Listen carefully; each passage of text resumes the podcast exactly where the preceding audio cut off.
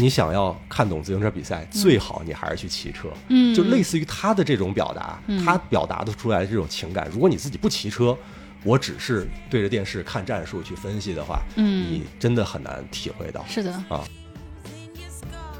我我也第一次听说，原来还可以因为老婆生孩子，然后提前跟车队打好招呼，说到时候我随时会退赛啊。对，所以当时我开玩笑说了好几次，说珍宝珍宝太医院的太医们都在日夜守护在阿娘娘的身边，给阿娘娘保胎。我经常说，公路车运动是一个历史包袱特别沉重的运动项目。嗯啊，公路车之所以有它独特的地位，在体坛有它独特的地位，一个非常重要的因素就在于观众和明星选手之间的近距离乃至于零距离的接触，这是其他的所有的运动项目无法提供给你的这样的机会。嗯为什么萨甘的三届世锦赛三连冠这件事情那么厉害？嗯没有人做到。嗯两个核心的原因，第一个原因是世锦赛，像我刚才讲的，他故意每年的路线是要岔开风格的。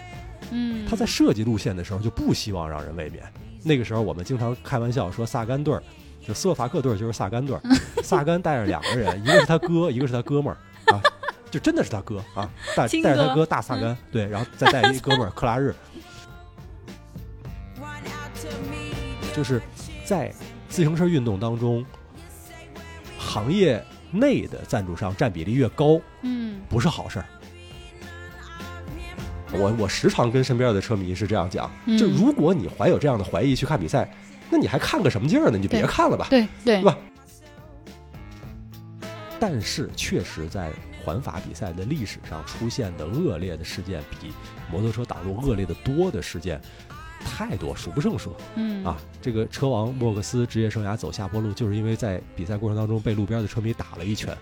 直接把内脏打坏了。天哪，对，莫克斯就是从此结束了他的统治。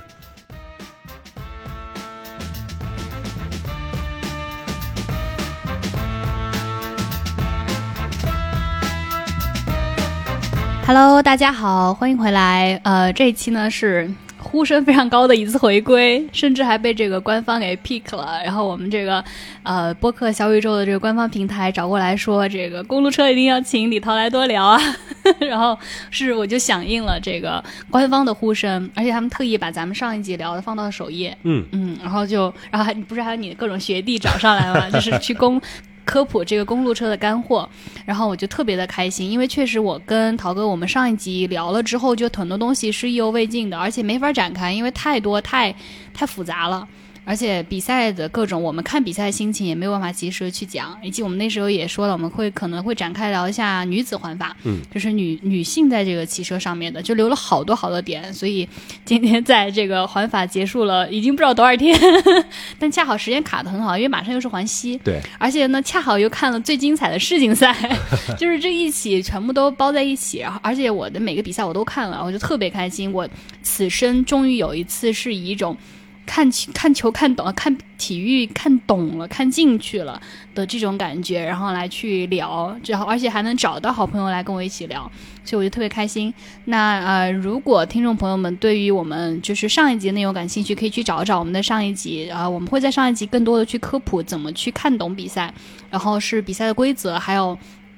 比如说穿黄衫呀、圆点衫呀、冲刺衫呀，还有比如说不同的车队的布局啊、战略啊，然后怎么样去副将帮助主将这些，至少能帮大家去入门的一些知识。那我觉得今天呢，更多是呃出于两个车迷的这种拍大腿的交流，就是非常开心啊、我们很幸运在今年看比赛，我很幸运啊，就是在入坑了之后，居然遇到了这么精彩的一年。然后我自己在看今年的环法，我是每一天一天不落，就是看下来，我当时在想。这个年年都这么精彩，我怎么可能会错过二十多年？后来发现哦，不是的，确实是今年迎来了一个高光。然后我也希望能能把今天我作为一个也是小菜腿和小菜鸟，也是属于门外汉的一个视角，但是又看得津津有味的，跟我们今天请来还是这个我们陶哥嘉宾，他是一个非常资深的，就是业内的不能再业内的一个专家。然后我们一起来从比赛的视角，以及我们可能会翻出一些背后的故事呀，还有我们的一些观点，一起来给大家讲讲。嗯这个开头很长，我回头会剪剪的。那就欢迎这个陶哥，呃，这个再次空降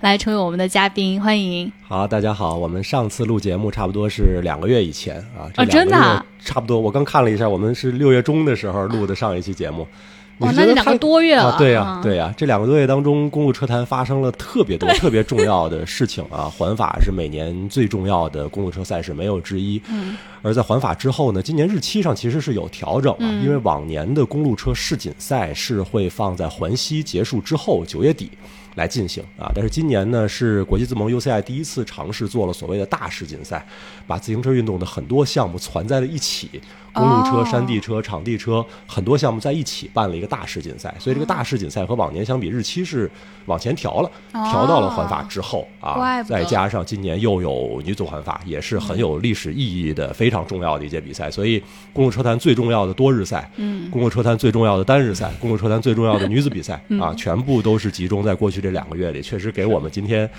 留下了特别特别多可聊的话题。太爆炸了！我在准备我们聊的话题的时候，根本就写不完。我在想，完了，这录完了，陶哥又要说，又是个两三小时的干货，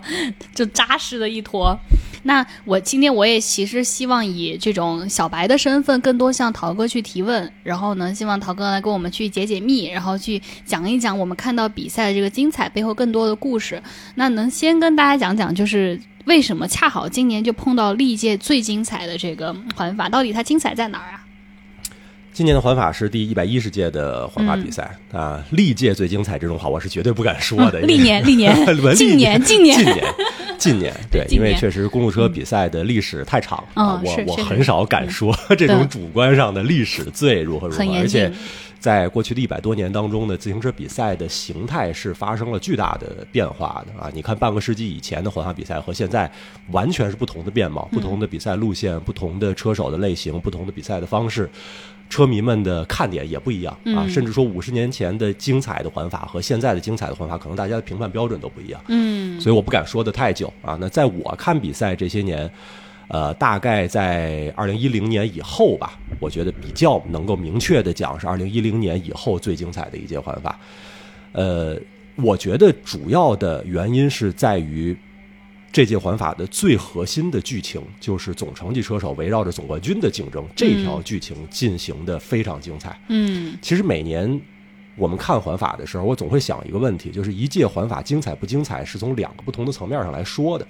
第一个层面上是今年每天每天跟我们看比赛、看直播的这些车迷，嗯他们看比赛的时候是说今天是一个无聊的赛段，还是今天是一个精彩的赛段？嗯那这个精彩很大程度上体现为这个赛段热闹。就是比赛的过程当中有很多的剧情，因为我们经常看一个自行车比赛四小时，前面三个小时什么事儿都没有，嗯对，对吧？那这种比赛大家就觉得，如果我这三个小时看下来，我会觉得真无聊。嗯所以你这一届比赛在当下看直播的人，对于精彩的判断，更多的是来自于场上的剧情，不断的能够刺激我们。嗯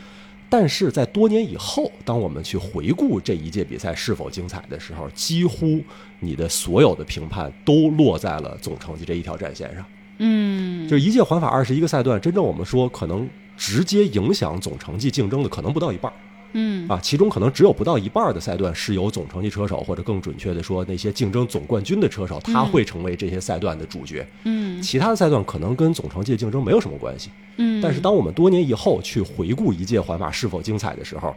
你只会记得总成绩战线。嗯确实是这样的啊，就是我们。比如资深车迷，大家往前去回顾，哎，你记得二零一零年环法发生了什么事儿吗？你就想着哦，当年谁是总冠军？对，或者谁谁谁是环法几冠王，拿了什么什么，他通过什么样的形式，他跟哪个对手嗯有什么样的较量，是不是有此起彼伏的关系，最后赢了总冠军？就是在多年之后，我们对一届环法的精彩程度就会抽象为总成绩的竞争战线。嗯所以今年的环法从赛段来说，大家每天看着比赛，说今天有没有事儿啊？嗯这个角度来说，我觉得是一个中上等。嗯啊，并不是说每一个赛段都让大家看的那么有激情，并不是，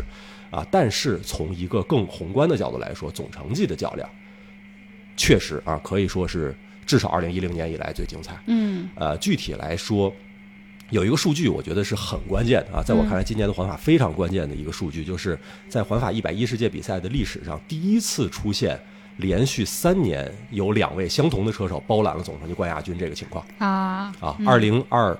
一年当时是波加查拿了他的第一个环法总冠军，嗯啊，然后温格高当时本来不是那么受关注嘛，嗯但是作为车队的二号主将，最后拿了总成绩第二名。到了二零二二年，是温格高复仇，复仇成功、啊，嗯。拿到了总冠军，波加查拿了总成绩第二。嗯。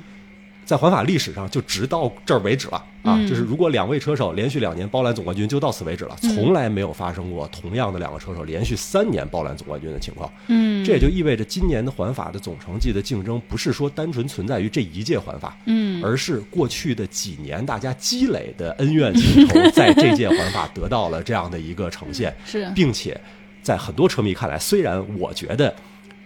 连续三届包揽冠亚军已经是历史唯一了，你之后想要四届、五届更多，我觉得可能性不太大。嗯但是当我说了这个话的时候，仍然有很多的车迷说，期望着他们两个人未来恨不得五年、十年嗯还要延续。有没有可能的？因为他俩好年轻啊。对对，嗯所以嗯把这个宏观的视角放得再宏观一些、嗯啊，它甚至是往前几届环法，甚至往后几届环法的嗯枢纽，嗯在这一届比赛当中。哦啊，那么你再说他们两个人竞争的过程，真的是有来有回，嗯对吧？我在 B 站每天在发这个这个赛后的嗯感想的视频嘛。后来大家都都拿我的这个视频标题在玩梗了 啊！第五赛段说温格高展露冠军相，然后第六赛段立刻不加查反击，查针对我看到波加查又展露冠军相，对吧？所以在经过前面两个星期两位车手的各种啊，也有很大胆的进攻，也有两个人相互咬着焦灼的状态之后，我们发现到两周之后，两个人的总成绩榜上差距只有十秒钟。嗯然后到第十六、第十七赛段，温格高咣咣两锤子把对手砸到土里面去，嗯直接终结了总成绩的悬念。就是所有的所有这些啊，确实是在过去的很多年环法当中，我们很难看到的。因为嗯如果我们回想过去的环法，往往是这样啊，就一届环法你回想，我很容易想到当年的总总冠军是谁，嗯然后我想一想，能够想到当年跟他争总冠军的那个人是谁就不错。你要是能嗯想到跟他争总冠军的人是谁就不错。嗯但是如果你还能够再想到这两位车手贯穿了整个一届环法的这种此起彼伏、有来有回的竞争，这个确实就非常非常难了。也是一种互相成就，所以环法很幸运啊，能遇到他俩。对，嗯嗯那你能想象出来？啊，当当然还有就是，除了咱们说的，就是提一点，就是关于这个总成绩车手 GC 啊，就是因为一个车队不一定是有这个角色嘛，就还有冲刺手啊这些。所以刚刚陶哥讲到的，其实有一半赛赛段可能大家看 GC，但另外的一半呢，就至少比如说，如果你在八九点的样子，就是可能骑了中后程的时候，突然接进来，你发现骑的贼悠闲，你发现这个 GC 穿着黄衫的也骑的贼悠闲，也不激进，也不往前冲，就是因为可能那个赛段就更多是适合冲刺的。对。对而今年的冲刺战线本身也是非常有看点的。对对，也啊也也跟咱们一会儿会讲到，就线路设计啊各方面。所以其实如果你要提前知道有这样的设计的一些呃目的，就主办方设计目的的话，就能知道我们其实呃。有这么一个预期去看当天的赛段，你就会心里更有数，能更能理解其中的乐趣。不然就会像大家说，哎，为什么就如果说最后就看这俩人，那这么一百五十号人在这骑个什么劲儿，对吧？对，所以这我觉得也是看自行车赛特别好玩的地方。我们要不要来各自盘点一下你觉得印象特别深的几个时刻、几个瞬间？虽然我觉得你的这个 B 站题目就已经能够 标题十几个、二十个视频的标题就分别能够概括。今年的环法呀，呃，如果让我想，第一个标志性的瞬间，应该还是温格高计时赛嗯把博加查爆菜一分 三十多秒钟的那个时刻。嗯。就那一场比赛，被很多很资深的车迷认为是他们看比赛几十年来最不可能的事情是吗？最神奇的计时赛的表现。差点给套圈了是吧？呃，两个人相差两分钟吧，如果是两分钟你就追上对手了、嗯啊嗯。呃，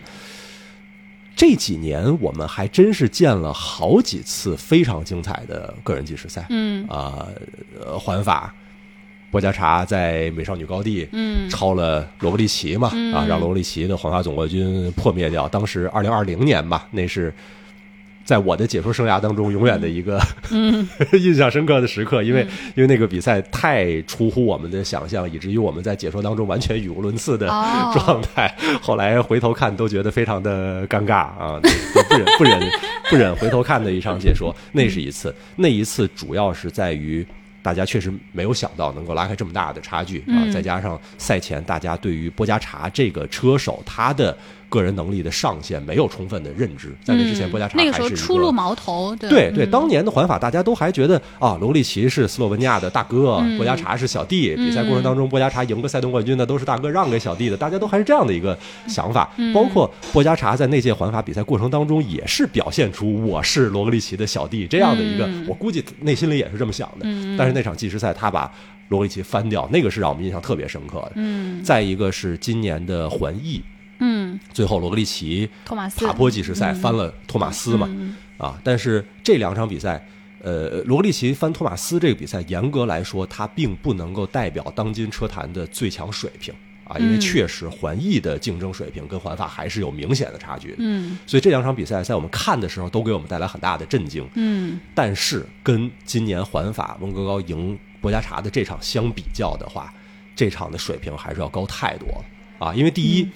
温格高和博加查明明白白就是车坛最强的两个车手，无论是总成绩还是具体到这个赛段的计时赛的竞争力，他们就是最强，这是大家公认的。嗯，所以在我们都知道他强的情况之下，依然拉开这么大的差距，这是第一点。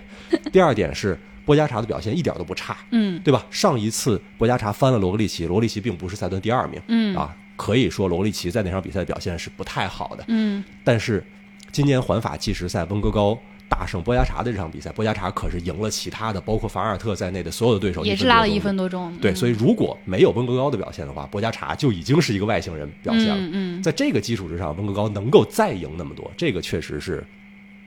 非常非常吓人的。这个有呃，当然我看到有个事后采访，就是说温格高自己看自己的表，然后发现那个三百多瓦，自己也吓一跳。对自己都以为表错了。对，都以为是表坏了，但是也会引起很多争议，因为确实这两人大家都说是外星人嘛，嗯那这外星人之间怎么会有这么大差别？然后就会引发一些传闻。当然，这我觉得还是自然的，因为你看到一个宛如天降一样的成绩，这个。呃，然后尤其是在比赛结束前一阵，不是珍宝车队还爆出来有一个小将查出利尿剂嘛？海斯曼，对，嗯就然后也被车队给这个处罚了。对这个事儿是是环法之后才爆出来的。啊对啊对啊但也不一定是说他就是在环法期间，可能是后面的比赛，对吧？但是我就反正有个说法，我看底下评论就是说，当你在家里发现了一只蟑螂，嗯嗯 那就意味着在某一个深处有一窝蟑螂。那所以我也在想，因为当时大家也在说这个是不是可能会有，就是这个传闻啊，因为毕竟环法历史上也有很多这种关于嗑药啊，关于这种，所以我不知道你怎么去看。对，就是自行车运动当中的禁药问题是不可能避开的一个话题。嗯我个人也并不回避这个话题啊嗯。有的时候有车迷说，是不是我们在解说当中不能讲这个话题？嗯其实也并不是啊，嗯并并不回避这个话题。包括我们很多的车迷都是从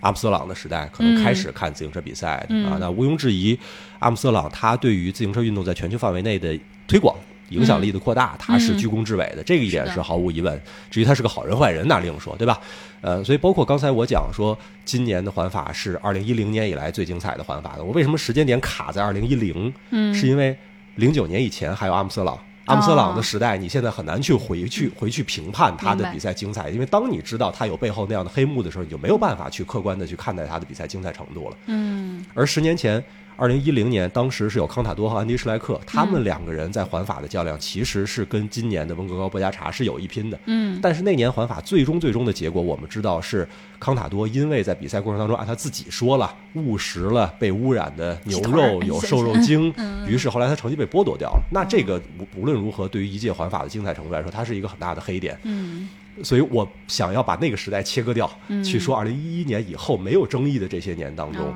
今年是最精彩的。但是如果车迷们会有这样的怀疑，我都觉得是非常可以理解的事情。嗯那一方面，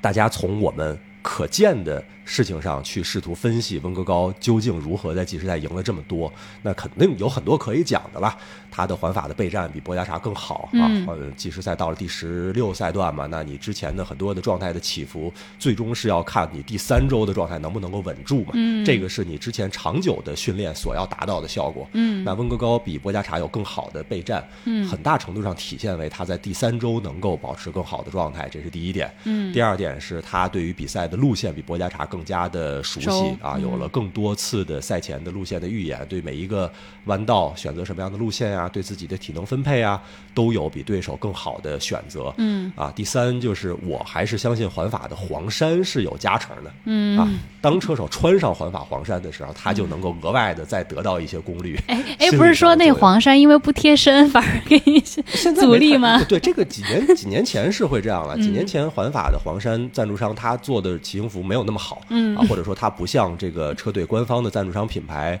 跟车手之间有那么多年的合作呀，嗯各种身体数据啊，呃，有很好的剪裁、最好的材料，所以以前有的车队会。呃不愿意穿不愿意不愿意穿黄衫，或者说我让我自己的赞助商做一个衣服，然后打啊上环法官方的 logo 来穿。呃，但是现在的这些年，因为这种事情爆出来，对于环法的赞助商是很不好的、很不好看的，脸上很挂不住的一个事情嘛。所以这些年环法的官方赞助商也换过啊。哦现在的环法官官方赞助商，他在骑行服的气动性上，我相信做的没有什么问题了。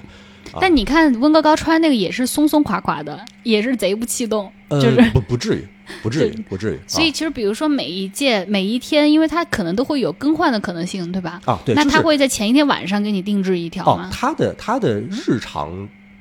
大组赛段穿的骑行服可能没有那么气动，嗯，但是计时赛的哦那一件骑行服，哦哦那当然，那就是、啊、对那一件骑行服，又是又专门做的剪裁的。明白？啊，所以它的黄衫在气动性能上会给它造成什么不好的影响？这个我觉得基本上可以忽略啊。但是黄衫给人心理上的加成，这个一定是存在的。二零一九年，当时阿拉菲利普穿着黄衫拿了环法的个人计时的赛段冠军，嗯被认为是当年环法计时最精彩的赛段之一，也是很大冷门的一个赛段。那是主要因为他法国人吧？对，但是法国人穿着黄衫可能再有额外的加成，对，所以温哥高的黄衫加成，我相信也会是有这样一个作用在。嗯就他在比赛当中，其实赛后也有一些媒体去一个一个弯道的去复盘嘛，对比嗯同一个弯道，嗯博加查的走线和温哥高的走线，他确实在每一个弯道都能够抠出几秒钟的时间。都更激进，对吧？我看，而且对他从来没有停止踩踏。我看这个布拉查其实好几次下坡的时候其实是停了的，是的对，再加上器材的选择，对吧？嗯博加查是选择了换车的策略，嗯但是珍宝车队是给温哥高做了一辆非常轻量化的计时赛的赛车哦啊，让他以不换车的方式来完成后面的爬坡，所以就是。各个方面显性的、看得见的、说得通的因素，我们去嗯共同的去解释。如果解释完了你还不信，嗯，那没办法了。那你可能就会有别的方面的考虑。嗯我我还是觉得，就是嗯我们客观的去看珍宝车队，它的前身拉波银行车队是有吃药的历史的。嗯珍宝车队的海斯曼，海斯曼没去环法了，但是他确实是车队的一个车手，嗯确实是爆出了这样的事情。虽然车队第一时间跟他做切割，嗯但是你你确实没办办法去完全的排除掉这样的怀疑。对，但是呢，我个人对这件事情其实是主观的，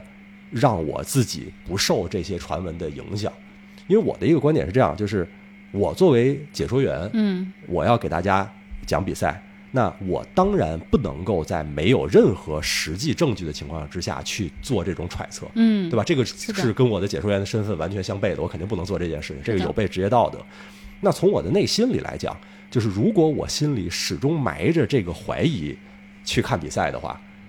我看比赛就没乐趣了嗯啊！我我时常跟身边的车迷是这样讲，嗯就如果你怀有这样的怀疑去看比赛，那你还看个什么劲儿呢？你就别看了吧。对对？我我是认为这样，如果某项运动它存在着我无可不可接受的道德方面的污点，那我就不看了。嗯啊，或者某个运动太危险，我每当看这运动的时候，我总担心这运动员会死掉，那我就不看了。嗯 所以，所以这个就是我主观上的选择了。嗯如果真的说多年以后，非常的遗憾，某届环法的某个车手因为出了事情被剥夺，那我我当然觉得很遗憾。嗯如果说将来再一次发生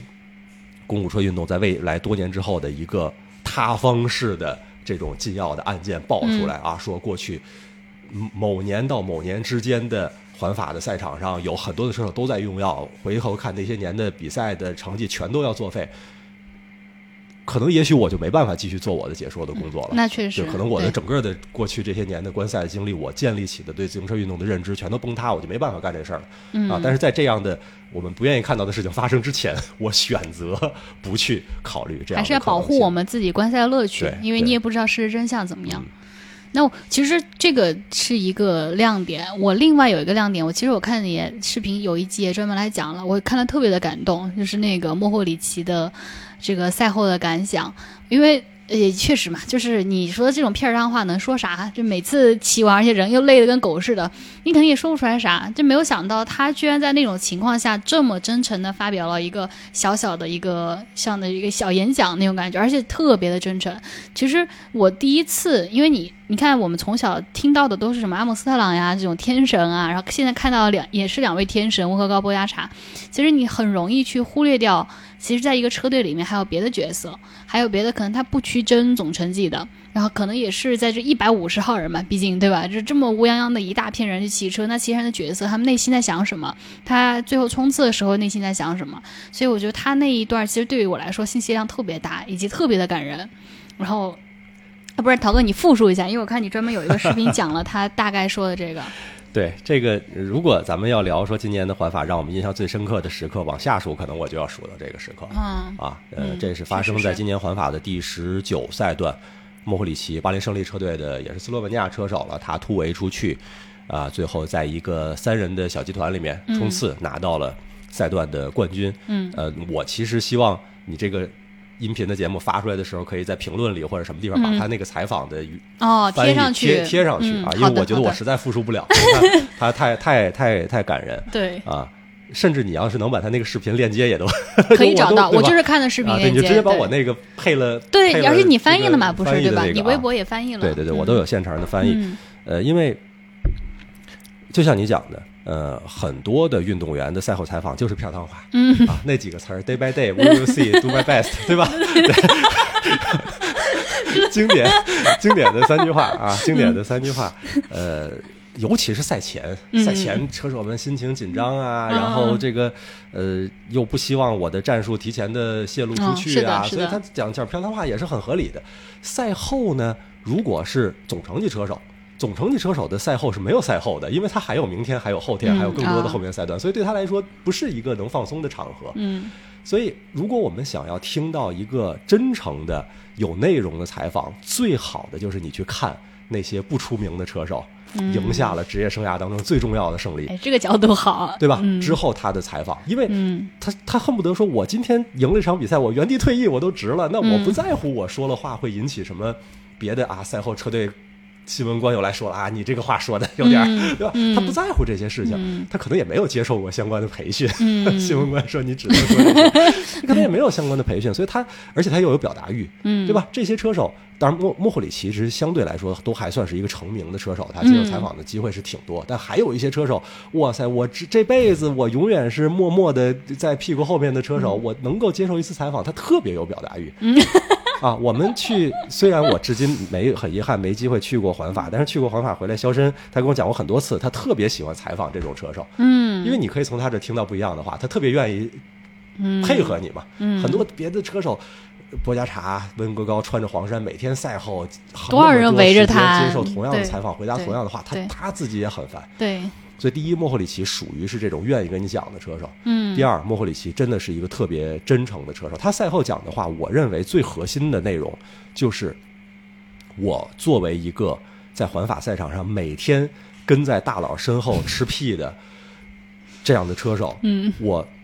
受尽了千辛万苦，一天一天的扛着往下来。嗯。我在环法之前，我。付出了那么大的努力去备战，每天的训练，我牺牲了我的家庭，牺牲了我的业余生活，然后我来到环法上，发现我去，你一百多人都比我强，来干嘛来的？对吧？然后每天吭哧吭哧的在那样的高山赛段，不适合他们的赛段，跟着几十号同样受苦的车手，在集团的后方。嗯，艰难的爬过一个一个的爬坡，然后在终点相互庆贺啊！我们又扛过了一天。嗯，每天每天这样熬过来，熬到了第十九赛段了。这个时候场上还有一百五十多个车手。嗯，然后他在这个赛段抓住了机会去突围。嗯，突围出去的时候，我也不知道我能不能赢。对，但是我就是要努力，因为。跟我一起突围的几个车手，当时跟莫霍里奇一起突围出去几个车手当中，他的爬坡能力是相对比较强的。嗯，其他车手在爬坡进攻，他必须在爬坡当中拼尽全力跟其他的车手一起去配合，不然的话，你不可能有机会走到底。还有一个阿斯格林跟奥康纳是吧？对，对，嗯。那他讲一起突围这几个车手，阿斯格林前一天刚拿了赛段 冠军，哇，超级强！刚是通过突围的方式，在一个平路赛段，大家觉得突围车手没机会的赛段，阿斯格林刚赢了一个赛段冠军。今儿他怎么还这么有劲儿？我无法理解。嗯，奥康纳。作为一个本来是 AG2 车队的总成绩车手啊，但是后来总成绩丢掉了嘛，嗯。然后帮自己的对手队友加尔去争了总成绩，帮加尔拿了赛段冠军，然后今天又看到了自己的机会。嗯。但奥康纳明知道终点是平路的冲刺，他冲不过我们，嗯。但他还是要跟我们配合，也是和我一样，是想要让这个小小的突围集团去把渺茫的获胜的机会稍微的再扩大一点点，嗯然后我们全力的配合，在这个短短的配合当中，我们作为共同对抗身后主集团追击的战友们，嗯瞬间就凝聚起了这种嗯血与泪的战友情。啊，对啊，然后在终点的冲刺的阶段啊，他讲当时的战术，奥康纳作为冲刺速度不快的车手，一定要提前冲，然后我就要跟上他。嗯然后阿斯格林作为冲刺速度最快的车手，也是我的对手嗯啊。然后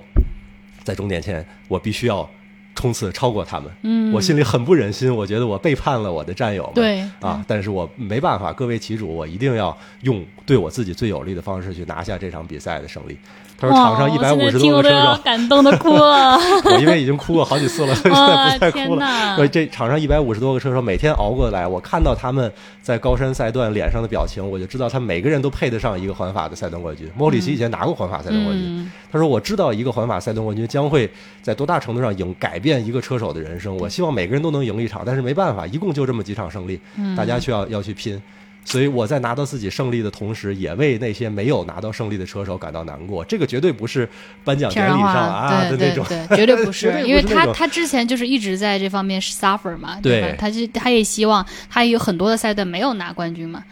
哇，对，所以这个这个采访其实看下来，就是一个是说我我对这个车手我非常的喜欢、嗯啊，我他我喜欢他的这种共情，我喜欢他的这种表达的能力，我喜欢他愿意把他的情感跟我们分享。嗯呃，然后同时我也另外的一个感觉啊，就是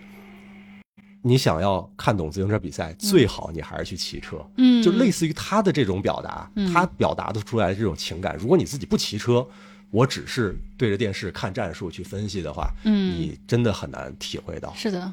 好，里头其实他提到一个点，除了我觉得整个的情感上的一种触动，还有包括他对于很难得的作为一个车手，在赢得比赛之后，然后在那个终点情绪那么崩溃的情况下，还能够脑子上线去讲最后的那个三个突围集团。然后这突围集团他怎么样去分析这个局势跟形势？然后比如说当时呃剩下的三个车手阿斯格林他还有那个奥康纳奥康纳对，然后他想哎这这位大哥昨天刚赢了，今天士气很足，那位大哥可能最后冲刺不太行，然后最后我应该找什么点？我觉得这个也带来一个特别有意思的点，就是我们怎么样去看这个比赛中的突围集团跟主集团，就是什么时候主集团会放兔子，什么时候突围集团他突围他突围个什么劲儿，他能得到什么？那如果最后反正都是会被追上的，那他去耗费这个精力出去突围，那又是为什么？对，这是每年看公路车多日赛的时候，车迷们一定会问的一个很基础的问题啊，嗯因为确实，尤其是像环法，几乎是所有的大组赛段都会有产生突围集团，然后主集团追，最后追上或者追不上这样的一个过程、嗯啊。当然，首先。有一些是追不上的，这点很重要。每一年的大环赛总归会有一些赛段是让突围的车手最后拿到了赛段的冠军。嗯那当然，很大程度上，突围的一个显性的目标，就是为了去追求这样的一个争夺赛段冠军的可能性。嗯啊，那他们可能会找一些我们认为所谓的比较适合突围的赛段啊，嗯比如说这个赛段的地形有起伏，但是终点的爬坡难度又不是特别的大。嗯。啊，比如说主集团经过之前的消耗，可能处在一个特别疲惫的状态，嗯。今天大家的追击的力量不是特别的充分，嗯。啊，那这样的赛段可能就是所谓的比较适合突围的车手能够争夺赛段冠军的赛段，嗯，但是在他们真正能够争赛段的这样的机会之外，还会有一些像你讲的，明知道会被追回来，嗯。但还是要去突围，那可能会考虑到我们出去争途中的冲刺积分啊、嗯。爬坡积分啊，嗯。或者跟其他的总成绩的车队，大家纷纷都派出一个所谓的加油机进到突围集团当中去，为了比赛后期主集团当中反产生了新的筛选，然后有对手进攻的情况之下，我们能够有埋伏在前面的车手回来做副将的工作。啊，这个叫加油机是吧？？空空中空中加油嘛，哦就先派出这一个加油机，哦然后你的这个主将进攻出去之后，来实现这个空中加油的动作。嗯当然还有一些就是纯粹的为了露脸儿了。哦当当一支车队我实在是没办法争取其他的更大的荣誉的情况之下，我通过突围的方式来让我的车队在赛场上保持一个最基本的存在感。。对，嗯，明白明白。哎，所以我们那个给可能比较那个新手的朋友讲讲，主集团能不能就定义为是 GC，就是总成绩车手黄山车手所在的集团，还是按人数庞大来定义啊？其实都不一定，嗯，其实都不一定，因为黄山也不排除有突围的时候。嗯，对吧哦，对对对对对，也有过黄山可能会突围，也有过黄山可能会掉队，对吧？黄山本身我不是个总成绩车手，因为某些机缘，前面的突围领先了很多的时间，啊，穿了黄山，后面的某个赛段早早的掉了，也有可能啊。所以更多的所谓的突围集团和主集团，还是有比赛过程当中的这个关系来决定的嗯。啊。就是有是一些车手从最初的大的集团当中进攻走掉了，嗯。然后称他们叫突围的集团，身后的这个叫主集团。被剩下的一些主集团，剩下的对嗯。对，但是很多时候也会有一些分歧嗯。啊，比如说主集团中部因为某些原因摔车呀，或者横风啊，主集团中间断掉了。断龙啊，对，叫那有的嗯时候，比如我们看直播的字幕，偶尔会出现这个叫第一主集团、第二主集团这个说法，有时候也会有的哦啊，所以这个其实是一个动动态的说法，不一定是一个非常严格的判断。明白明白，嗯。但总是如果是看到咱们看到黄山在主集团里面，一定是被保护的严严实实的那个，嗯对对，大部分情况下是这样的啊。明白。然后我们其实刚刚也讲到空中加油，我就特别想提到呃另外一个让我特别感动的一个场面，就是阿特的榨干自己回家呃陪老婆生娃，就是这么一串故事线。然后因为我是阿特的，因为这一届的环法，然后成了他的粉丝。然后，所以让我非常动容的点呢，第一是我认识他其实是从看那个《逆风飞驰》，就是网飞的那个纪录片去年的对对对，啊他他出的挺快的，其实马上就把去年，然后其实你就能看到。就是队内，其实阿特还是有心性的，嗯他还是在想说，跟他的队里的经理说，这个段我想冲，然后经理说你不要冲，就也有这种。然后他他当时温格高也接受采访嘛，纪录片里面说，他也会担心他跟阿特之间会不会有很好的配合，阿特是不是真的就服气啊，给他当副将。然后后来好几次互相的这种配合，以及去年确实也很精彩，珍宝的战战术，所以阿特最后还是还是做的非常好。而且也创造了一个奇迹。我记得是有一个赛段，是他不仅是穿着绿衫拿第三，对吧？嗯对，是黄白绿分别前三冲了这个终点，是就是也是这些经典名场面，其实让我对他作为一个这种副将还挺敬佩的。然后尤其是今年看到他是第一个是回光返照，就是已经被拉下了，被落下，你看他快不行了，突然就开始回光返照，然后冲上去，然后从阿特掉了，就阿叫什么 Van Art dropped，然后又开始冲，然后又开始又说他是 lead，就是。那个车队我不知道，因为我是在你的微博上看到的，嗯这个应该是属于环法官方的快讯。对文字直播，哦哦哦，对，就反正这文字连着三条都是他的，然后连着三条极具戏剧性，对，然后升上去，然后就把 U V 一的副将给拉爆了。对，就这点让我印象非常的深刻，以及后面他也给温哥高带带到后面，整个人榨干到需要旁旁边的观众来推他，不然他直接就会从车上摔下去。这这完全就可以书写，就是一个副将的修养。对，凡尔特本人是一个能力特别全面的车手啊。嗯两年之前的环法，曾经在一届环法比赛当中，又赢了平路冲刺的赛段，又赢了高山赛段，又赢了个人计时赛。嗯他在三种完全不同类型的比赛当中，都能够拿到赛段冠军，这个是对他个人能力的一个非常鲜明的体现。当然，除了环法之外，每年在很多的春季古典赛啊、单日赛，嗯包括世锦赛，他都是作为绝对的主将来参赛的。嗯所以他并不是一个单纯的副将的身份。嗯，那当他在很多的赛段有机会去争夺自己的胜利，而他可能是为了车队的更大的目标而放弃了自己的这样的机会，来给车队做副将的工作，这个其实是很多的车迷对他有额外的这种情怜感爱对对，会有会有这样的考虑。比起一个纯粹的副将，就你嗯就是该干这个事儿的，对吧？嗯那大家可能这种心态又不是太一样的。嗯啊，但是法尔特，呃，他之所以能够在那个赛段被对手拉掉之后，再疯狂的加速，再把对手拉掉一个人，还是因为他作为一个古典赛车手，具备在一分钟的这种短时间内超高功率输出的一个能力。嗯，但是这个能力并不意味着他比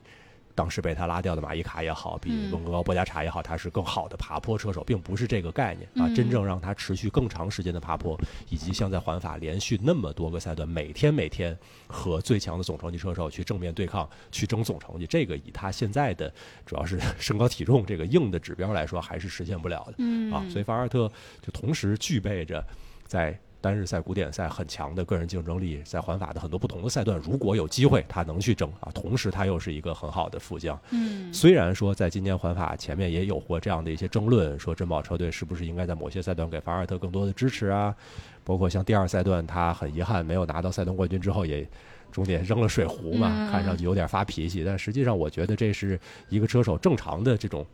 求胜的欲没 欲望没有得到满足的情况之下，一种正常的情绪宣泄。真正他到后面做副将的时候，还是没有任何怨言的，所以他仍然是一个。个人能力极强，同时又有很强的团队精神的这样一个嗯车手，所以我也再加上他还是一个很很看重家庭的车手，对吧？所以确实是很吸粉的。啊，对，而且。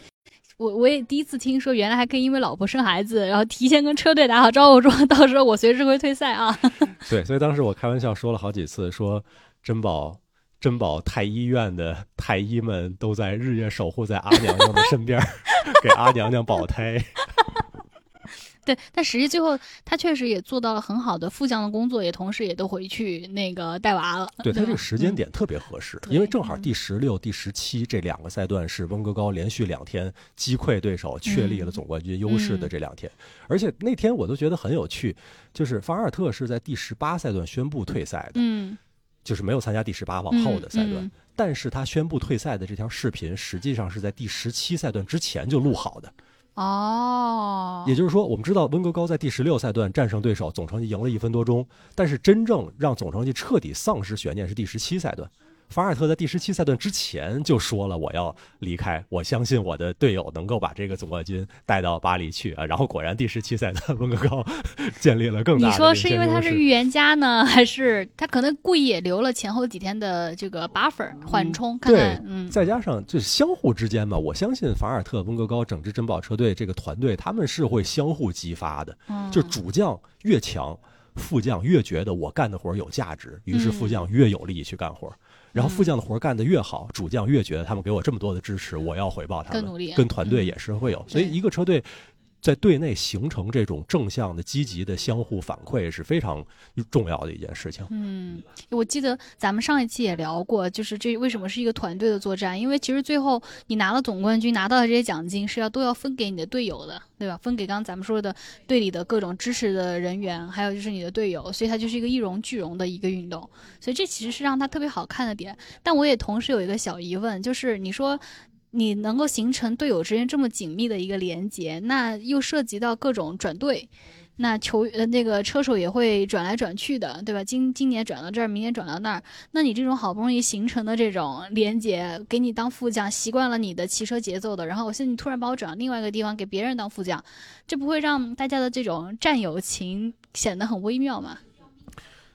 车手分成不同的类型了嗯啊，有些车手是特别在乎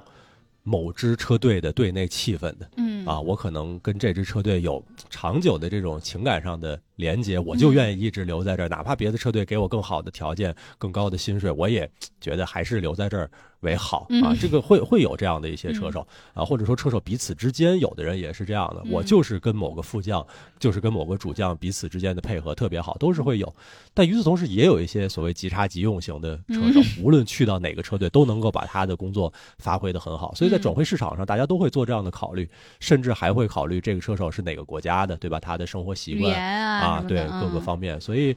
嗯，车坛的大部分的转会还是在我们能够设想的一个框架之内的，就是你能嗯。够设想某些车队是什么样的气氛、什么样的运作方式、什么样的职业化的程度，因为哪怕是顶级的职业车队，在所谓的职业化的程度上区别也是很大的。嗯。啊，所以你会觉得某个车手跟某个车队之间好像就还蛮匹配的，嗯，但是经常也会得到一些很很意料之外的，一个车手去到了可能跟他的这个文化背景非常不一样的车队啊，或者嗯跟原来的车队落差非常大的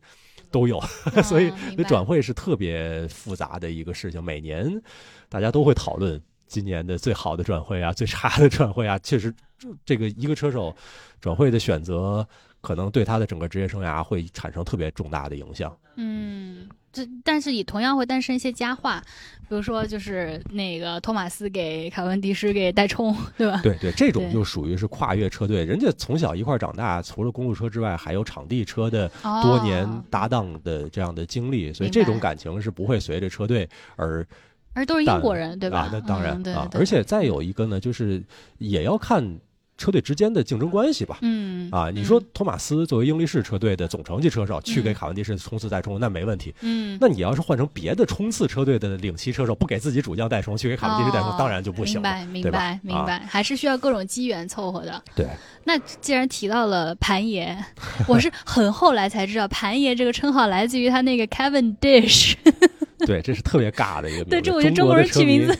中国车迷太神奇了。对，叫盘爷。我一开始就想，这是什么什么渊源？这个名字我甚至怀疑可能是台湾车迷先起的，哦，对他们喜欢爷话，是不呃？，可能是吧？可能我我不确定，这个确实年头有点长了，很难去嗯追溯究竟是谁起的这个名字。确实也不会像是咱们这个大陆这边，因为我们都会直接把它中文化，叫卡叫卡文迪许，对吧？卡文迪什直接就这么叫了。嗯，大陆这边的车友有些起名字也挺诡异的啊，再加上现在还有起名鬼才陈主任，是不是？陈主任的起名给波佐维沃起名叫县委书记，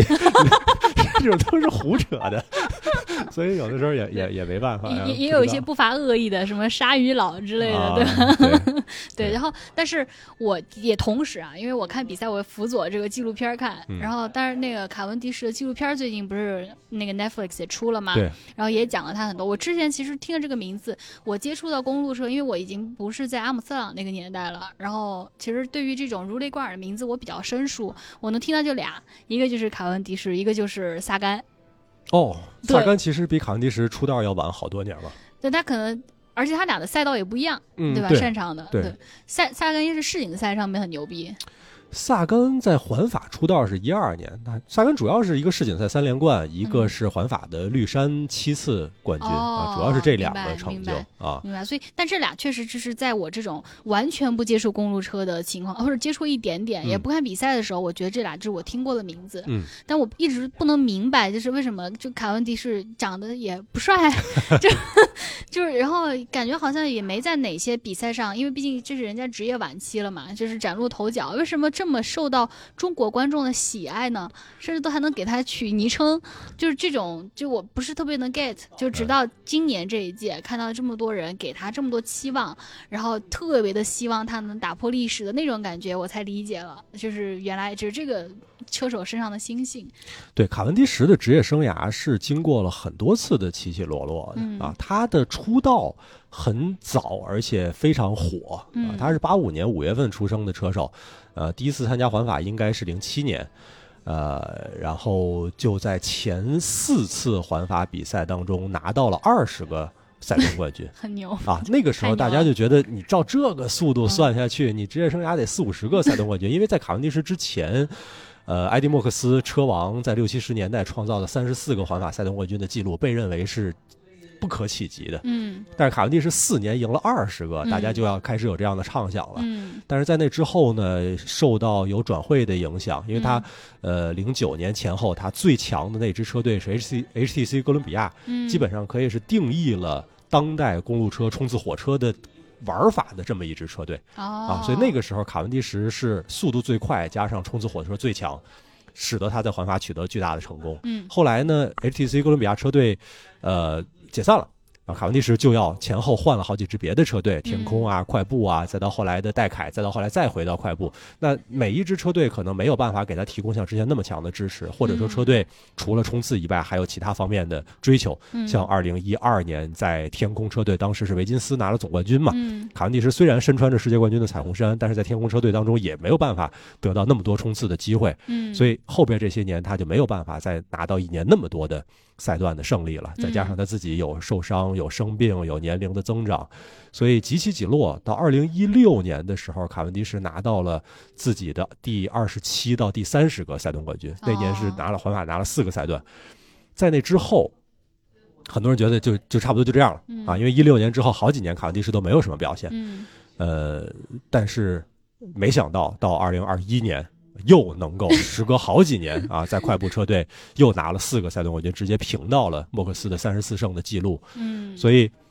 在那个时候，很多人就希望就是在我们观赛的这些年当中，能够见证一个属于车坛。重要的历史记录被打破，这个当然是很多车迷非常期待的一个事情。嗯，而且卡文迪什的职业生涯当中，熬过了很多的对手，嗯啊，从最早的可能是什么弗莱雷啊、扎贝尔的时代，在他刚刚出道的时候，后来有萨甘、有基特尔、有格莱佩尔等等的对手，一个一个熬的对手都退役了，啊，卡文迪什还在骑，啊，还在逼近记录，甚至有机会再再创造新的记录，所以很多的车迷一代一代积累下来的对他的支持，嗯，再加上就是去年卡文迪什本来都已经拿了三十四胜了，但是快步车队因为他上半赛季状态不够好，而且车队也有雅各布森一个更年轻的车队着力培养的冲刺车手，所以没带卡文迪什去了环法。呃，大家觉得快步车队不地道，快步车队不讲人情，怎么样怎么样啊？然后卡文迪是就被迫再转会到阿斯塔纳车队，所以很多球迷还有点逆反心理，对吧？觉得去年没实现的事情，去年你复仇，对对，会有这样的一个期待。嗯，但确实今年也戏剧也拉满了，就是前有机械故障，后有摔断锁骨，就是。虐粉虐的看得很心碎。对对，卡文迪什今年呢春季，其实他的阿斯塔纳车队呢代冲车手的质量，代冲车手和代冲火车的质量很一般。嗯，所以今年春季很多的比赛，我们看到卡文迪什个人的状态是不差的，但是车队给他提供的支持实在是不够。啊，到了环意的赛场，几次冲刺没有拿到好的成绩，但是到了最后一天，在罗马绕圈赛还是。冲上去老老朋友托马斯带着他拿了一个赛段冠军，那一胜之后，让很多的车迷对于卡文迪什环法争赛段冠军这件事情更多了一些期待嘛。嗯。但是到了环法赛场上，你所面对的冲刺的对手以及他们的车队实力是比环意还要再高出一层的。嗯。所以卡文迪什面对着更大的困难。嗯。我个人说实话一直不看好。我我我是卡文迪什的车迷，我在卡文迪什拿到第二零二零啊二一年当时拿到胜利之后，非常的激动嘛。但是我真的不看好卡文迪是能够再拿一胜，所以尤其今年这个又又这么摔一下，嗯，就是在今年环法之前吧，嗯啊，嗯。应该说，就是在这个赛季开始的时候，在他到阿萨纳车队的时候，我就觉得不看好他能再拿一胜。嗯，但是呢，随着他在环意拿了赛东冠军，我我心里也动摇。但是我其实情感上是希望能赢了。嗯，那到了环法前几个冲刺的赛段呢，一方面卡文迪什的个人能力是不错的，有些赛段他冲出了全场最快的速度，就是比赛段冠军的绝对极速要更快。嗯，但是因为他开冲的位置不够好，嗯，所以他更早的暴露在风中，他冲出极速之后速度有衰减，然后被对手超过去嘛。嗯，所以。卡文迪是个人的状态是不差的，但是车队给他提供的支持实在是不行。但确实也有第七赛段的时候，就最后那个机械故障，因为你确实也看到最后，你看那慢镜头回放，那几后面那几脚蹬的也确实不太给力。照理说你都临近终点了，不至于在那个时候不再使劲踩几脚吧？就是能看出来当下一下子菲利普森就把他给超了。对对，第七赛段输掉，当然机械故障是很很重要的一方面，当然往前边倒就是他要。想方设法的来所谓的叫拆火车嘛，嗯，就是欧贝青车队的代冲车手范德普尔太强了，嗯，呃，范德普尔在几个赛段展现出不同的强啊，一种就是说我们不考虑对手，我们就做好自己的事儿，开火车把速度提到一定的程度，然后在终点前一百米发射我的冲刺主将，这是一种像车队的队内训练一样，把你的冲刺的这一套流程完美的演下来，这是第一种。后面有一个赛段是在。终点之间最后一个弯道的时候，欧贝青的车手位置很靠后，嗯，所以撞出来了，对对，范德普尔要硬扛着其他对手给菲利普森撞出一条道。嗯，那那个赛段后来范德普尔因为撞击对手吉尔麦，菲利呃范德普尔自己的成绩被取消掉了啊。但公路车运动这点很很奇怪的，就是副将犯规，副将担着，嗯，那主将如果因此得意。拿了赛段冠军的话，这个成绩是不受影响的啊。这个规则我觉得是可可以商榷的啊。但是现实就是这样，范德普尔成绩被取消无所谓，菲利普森反正又拿了赛段冠军嘛。那范德普尔的作为代冲车手能力还是得到大家的认可。嗯，那卡文迪什和他的阿斯塔纳车队其实都没有阿斯塔纳车队，就是卡文迪什本人，就他自己，他就他自己如何能够试图打破范德普尔这样的一个。绝对最强代冲车手的统治，那一个很常见的办法就是所谓的拆火车，嗯，就是在你按照你的计划一点点的提速的过程当中，我作为冲刺主将直接去冲，哦，啊，就是你的代冲车手还没冲起来，我的主将就已经冲了，打乱他们节奏，那主将只能跟着你了。对，那在这个情况之下。迫使菲利普森亲自去跟卡文迪什做了一个更长距离的冲刺。当时我们真的看得很激动，因为航拍看到卡文迪什领先的优势很明显。嗯。但是后来我们知道发生了机械故障嘛？机械故障就是后波应该是跳了档，跳档导致他不得不坐下来。在你起身摇车高速的大力发力的过程当中，突然节奏乱掉，坐下来调了档，再起身摇，这一下整个对他的速度影响确实是非常非常大的。而且就在那最后那几十米，对对吧？对，就是嗨，这个机械故障，这个这这个字面意义的关键时刻掉链子，真的就是命运。而且第二天大家想，没事儿，还有一是啊是啊，反正八个赛段嘛，对吧？没事儿，再再再冲一回。对，所以那个确实是太太虐了。我在赛后讲的一个话，就是从从感情上来说，相对来说啊，拿这两件事情相比较，说如果卡文迪什在冲刺跟对手撞了一下退赛了，嗯，和卡文迪什在这样的一个完全没有任何风险、没有任何对抗。的情况之下，纯粹是因为走神儿，嗯，摔断了锁骨退赛。两相比较，我觉得可能前者我在心理上还更能接受一点。嗯，当然了，觉得一个一个壮烈的英雄谢幕一个战士最后战死在沙场上，和一个战士，对吧，在家里突然吃着吃黄豆噎死了，那相比肯定是。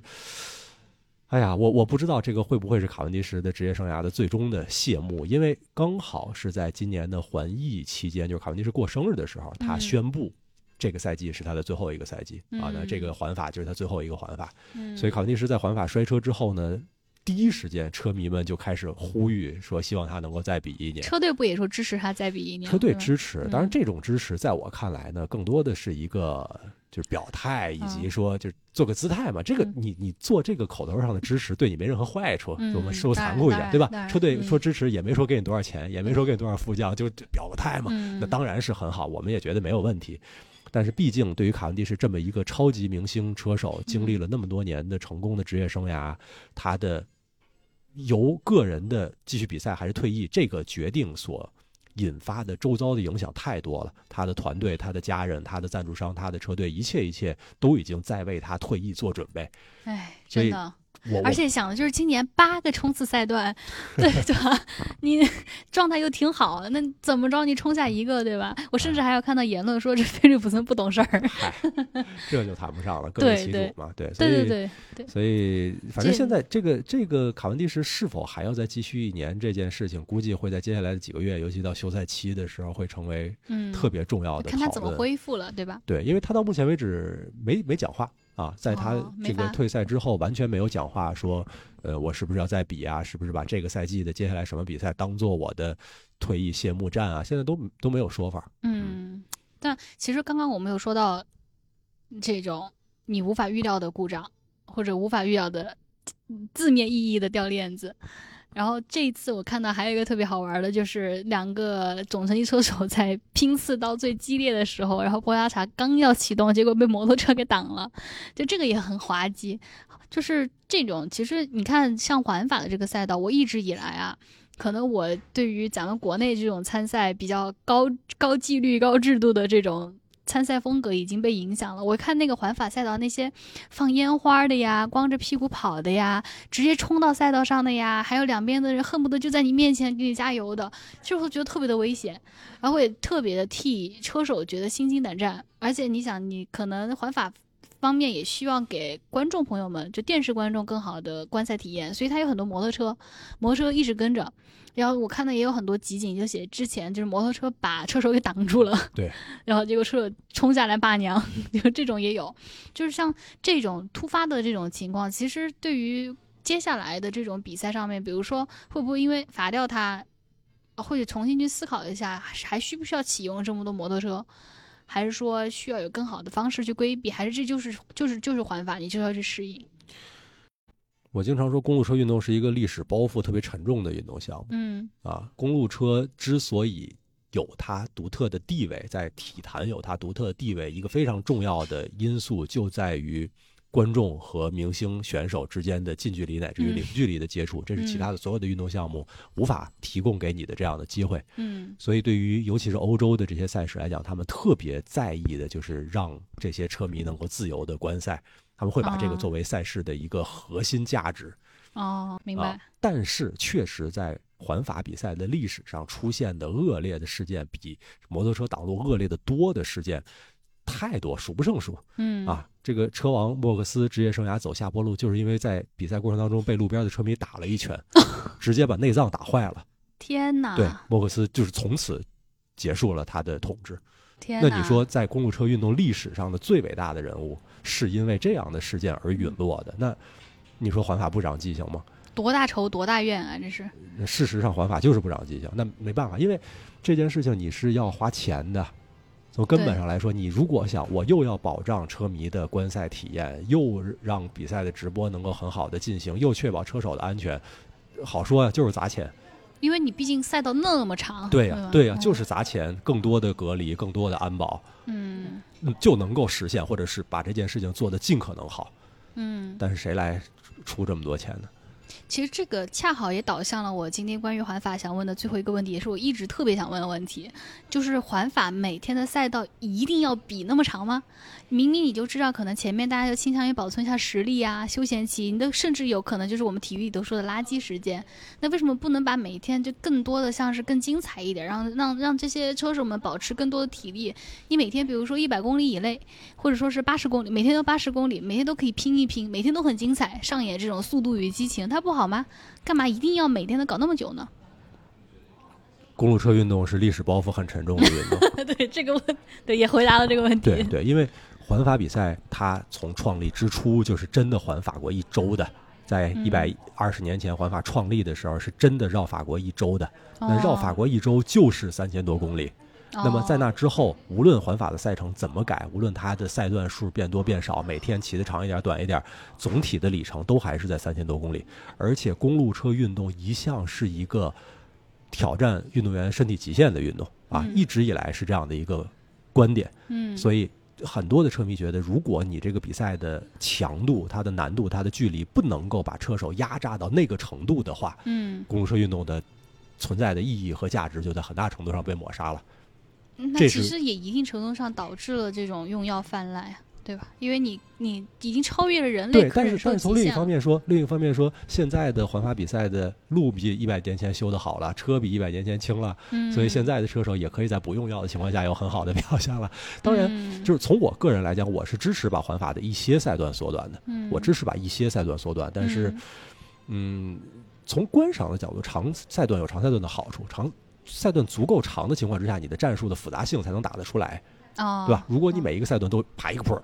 那你的战术就没有更多的复杂性可言了。明白，但是我是支持把一些平路赛段，就是不可能打出复杂战术的赛段嗯，缩短一些，我是支持的。但是嗯赛会还面临着更多的其他方面的利益。我的比赛途经多少城镇，这些城镇给我钱，嗯，我距离短了，我还能途经那么多城镇吗？嗯，我的直播那么长的时间能插多少广告？直播砍嗯两个小时少了广告，我还能得到那么多的收入吗？所以，嗯尤其是当环法作为公路车运动的标杆儿，它是绝对的最一切的资源集中的赛事的情况之下，你让他主动的说我把赛程显著的缩短，其实是让他主动的放弃很多的利益。啊，明白，而在这个同时，你还面临着其他的赛事的竞争，那你自己主动的求变，结果如果说其他车迷觉得啊，还是环艺传统，我们还是去看环艺吧，环法嗯它它很难去做这样的变化。嗯啊，还是一种多方博弈之下的一个结果。对，嗯，明白。哇，我们其实，在环法这块儿展开的特别多，其实还有很多瞬间，还有很多，其实我又有迷惑，又有怎么的点，但确实，因为我觉得还有一个更精彩的，我也迫不及待想讲，因为我刻意的跳过了一个人物，就是阿彪，但是我特别想进入到世锦赛的时候，我们好好聊一聊，嗯因为我看这个非常的感动，世锦赛就是一周之前，一周多之前落幕的，对吧？就是我没有想到，因为我这也是我第一次这么完整的看世锦赛，我也没有想到我会看到一个这么精彩的比赛。我一直以为我看环法就已经达到这种扣人心弦的顶峰，就公路车、自行车赛上，结果没有想到，原来我而且因为咱们上次聊，我根本就忽略掉了世锦赛这个板块，我根本就没有想到说这个东西会引起我注意。结果一旦进入到世锦赛，发现原来它就是一个极其彪悍的单日赛，而且也没有无线电。然后，因为我特意也看了，就是陶哥你在 B 站上的专门讲公路车世锦赛的一个区别，也没有无线电。然后呢，松散的队友关系，对对，对 这些，我我也想听你讲讲，就是我们去看世锦赛，因为一年一次嘛，对吧？而且也是自 UCI，就是这个世界自行车协会，嗯，是国际自盟，国国就自盟它的一个重磅赛事，嗯而且我们刚刚今天刚刚来也讲了，就是世锦赛今年其实有大的调整，恰好放在了环法跟环西，而且是一个大的系列的一个赛事，所以就让它其实卡在这两中还挺，我反而不觉得尴尬，我觉得就是让大家热度都还没降的时候，突然又给你打一蹦鸡血的那种感觉，然后马上又紧接着迎接环西，这个节奏感特别好。我也想听一听，就是陶哥讲讲，就是我们怎么什么姿势去看世锦赛，它主要的几大特点是什么？呃，世锦赛是让车手能够堂堂正正的拿到所谓的世界冠军头衔的唯一的赛事。嗯啊，因为虽然我们说在公路车运动当中最重要的比赛是环法，嗯虽然对于一些国家的车手来讲，可能奥运会的金牌更有价值，嗯但是真正从字面儿来说，世界冠军这个头衔就是在世界锦标赛、在世锦赛当中才能够拿到的哦啊哦。然后在世锦赛拿到世界冠军头衔的车手，能够在接下来的一年身穿着象征世界冠军的彩虹衫嗯啊，这个彩虹衫是公路车坛的至高的荣誉，所以。世界冠军的这个公路车世锦赛，基本上可以认为是全年最重要的单日赛，它的嗯重要性比五大古典赛还要更高一些，因为哦五大古典赛每年的路线是一样的，每年路线一样呢，也就意味着每年去争夺其中某一个五大古典赛冠军的车手，来回来去都是某一个类型的车手。嗯但是世锦赛理论上讲，UCI 每年设计世锦赛的路线的时候，是希望能够让各种不同类型的车手都有机会去争嗯啊。比如可能今年的世锦赛路线平平坦，冲刺车手来争，嗯然后明年就会有起伏，后年可能又是爬大山了。啊，在后年可能是有些石头路，但是每年换一个国家，对吧？呃，每年都会换，每年都会换国家，每年都会换路线，而且这个路线并不是一个其他的传统的路线啊，可能是为了这个世锦赛而临时找的这么一条路线。这也解答了我的问题，就是我看今年是格拉斯哥，嗯然后开骑到最后面就是不停的在绕圈儿，不停的在绕圈儿，对就而且它的赛制也非常的奇葩，就这也是我理解到的，就是如果你被第一名套了二十分钟，你就算被退赛了。对，世锦赛一般现在基本上都是用的 A 点到 B 点，然后在 B 点附近绕圈这样的一个形式啊，这个主要是为了组织工作的方便。对，如果你一直是 A 点到 B 点那么远的话，你这个赛会的组织啊，包括现场的观众的参与感呢，都会差一些明白，明白。，啊所以现在嗯一般是 A 点到 B 点，然后在 B 点绕圈儿。哦然后在这个绕圈儿当中，因为如果发生套圈儿的话，就会给这个比赛的公平性造成很大的干扰。就被嗯套圈儿的车手回来又给别人领旗啊，又怎么着的，对吧？会会很很麻烦这件事情、嗯啊，所以都是在这个绕圈儿当中被套圈儿的车手就那你不就就得故意设计一圈大概会被套多少分钟吗？就是那个圈的大小是不是也有讲究啊？对，所以不会太小的哦啊，不会是太小的。今年的这个绕圈是多少？十七公里还是多少？我呃我我我是一直听的时间是二十分钟，啊，十四公里，对，十四公里、嗯啊。今年最后这个绕圈是十四公里，然后难度很高，这个绕圈儿，嗯，很大的起伏陡坡，所以差不多是二十分钟。嗯啊，会有这样的一个说法。但是，呃，这个所谓的被套圈吓到这个事儿呢，也就是今年中国的车迷看到中国车手参赛，嗯对于中国车手能不能完赛的讨论当中才会提到这个所谓的被套圈下道的问题。啊，因为如果你是看争冠的话，你不会考虑这个问题，因为你掉队二十分钟，你没有任何可能争冠了嘛。嗯，你不会去关注那些被套的，对对对，其实嗯大部分时候我们不会去关注的啊嗯。但是世锦赛呢，因为我们讲它没有无线电，更多的要靠车手在场上的临场的反应。嗯然后不是以日常的这种职业队来单位组队参赛，而是以国家队。那国家嗯队的人数有多有少？有的国家 UCI 积分比较高，你能参赛的人数多，嗯，可以多到八个人；有的车队积分低，你可能只有一两个人参赛国。家的积分怎么算的？就是这个国家的车手在各种比赛当中得到的积分算到这个国家那你不，是强者越强吗？就是这样，就是这样。这个事情其实有很多的讨论了，因为嗯说白了，世界上国家太多了。嗯对，因为有车迷说，嗯公路车世锦赛，二百个国家，每个国家出一个人，对对啊，公平啊。但是这样的比赛不会有任何观赏性的，因为它没有团队性可写。可这是不是咱们刚刚就说的美国大学按学区来 筛选学生申请对，如果那样的话，那公路车比赛世锦赛就没有任何水平可言了，嗯对吧？所以这个就是想多方妥协嘛。我又嗯想保留公路车运动的这种团队的属性，嗯，我又不可能让一百多个、两百个国家都派那么多人上场。但是我我发现还有一个区别呢，就是虽然你看他们都身穿自己的国家的那个战服，那似乎也没有太形成这种联动，就是同一个国家，就是其实也有点那种各自为战的意思。那范德普尔的荷兰队就做得很好啊。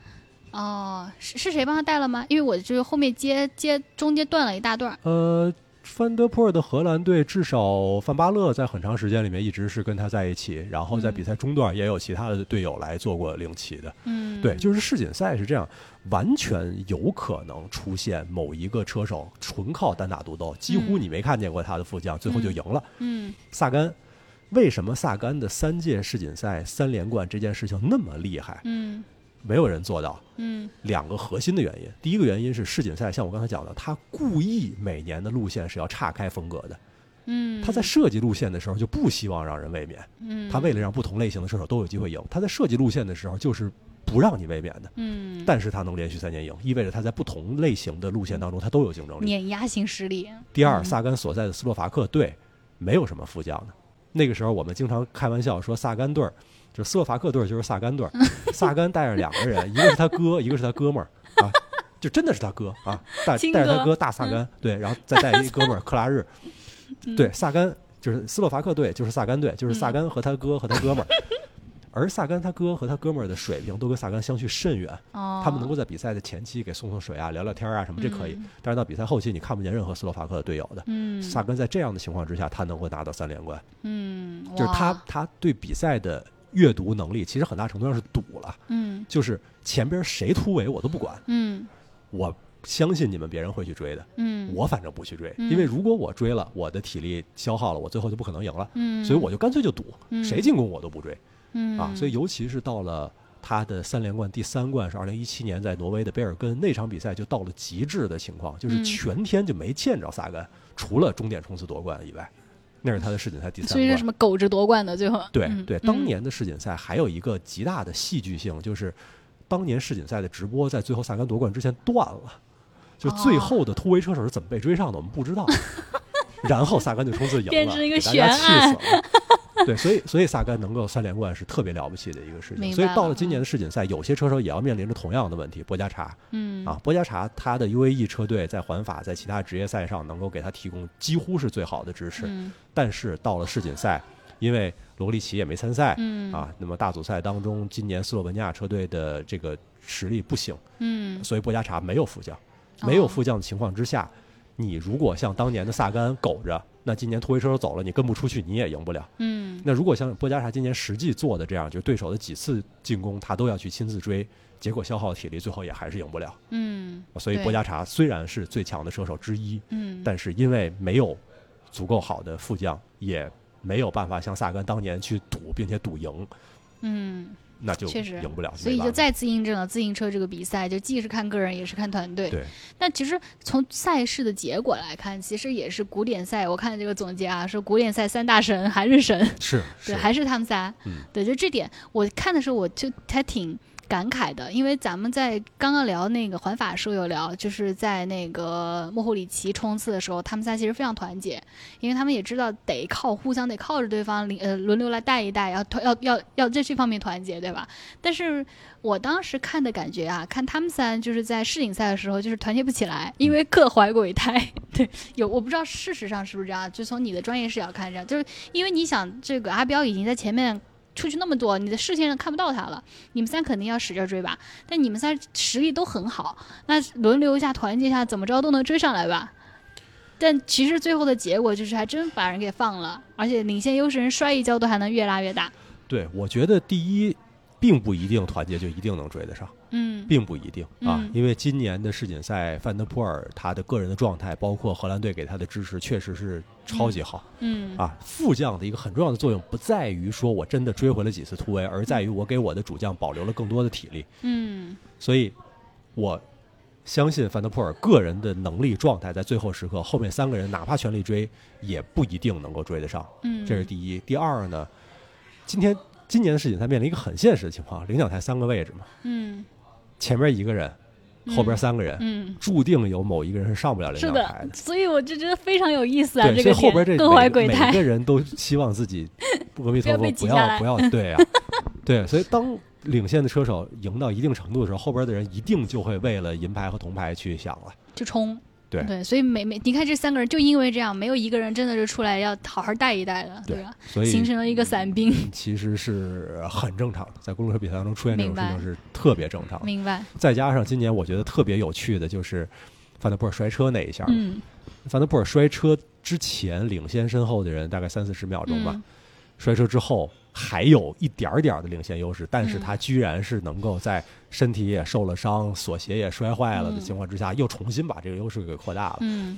当时我就想，后边落后的三个人一定是不知道范德普尔摔了车的。不然使劲肯定使劲追了。对，嗯，对，就是范德普尔刚刚好在摔车再重新骑起来的时候，还在这三个人视野之外。嗯如果说当时有无线电，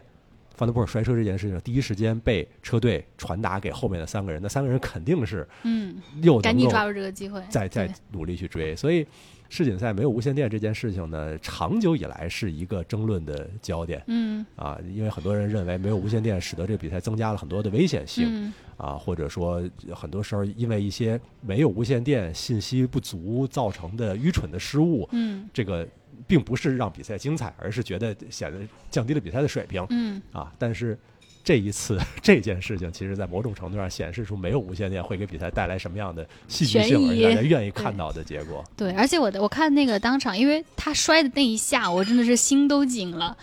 但是其实只耽误了八秒钟，而且我我事后反复的看那个回放，就是这就是高手跟咱们这种菜鸡的区别吧。就是你看他眼看他摔出去那种解锁啊、控车啊，那个摔的姿势，真的都是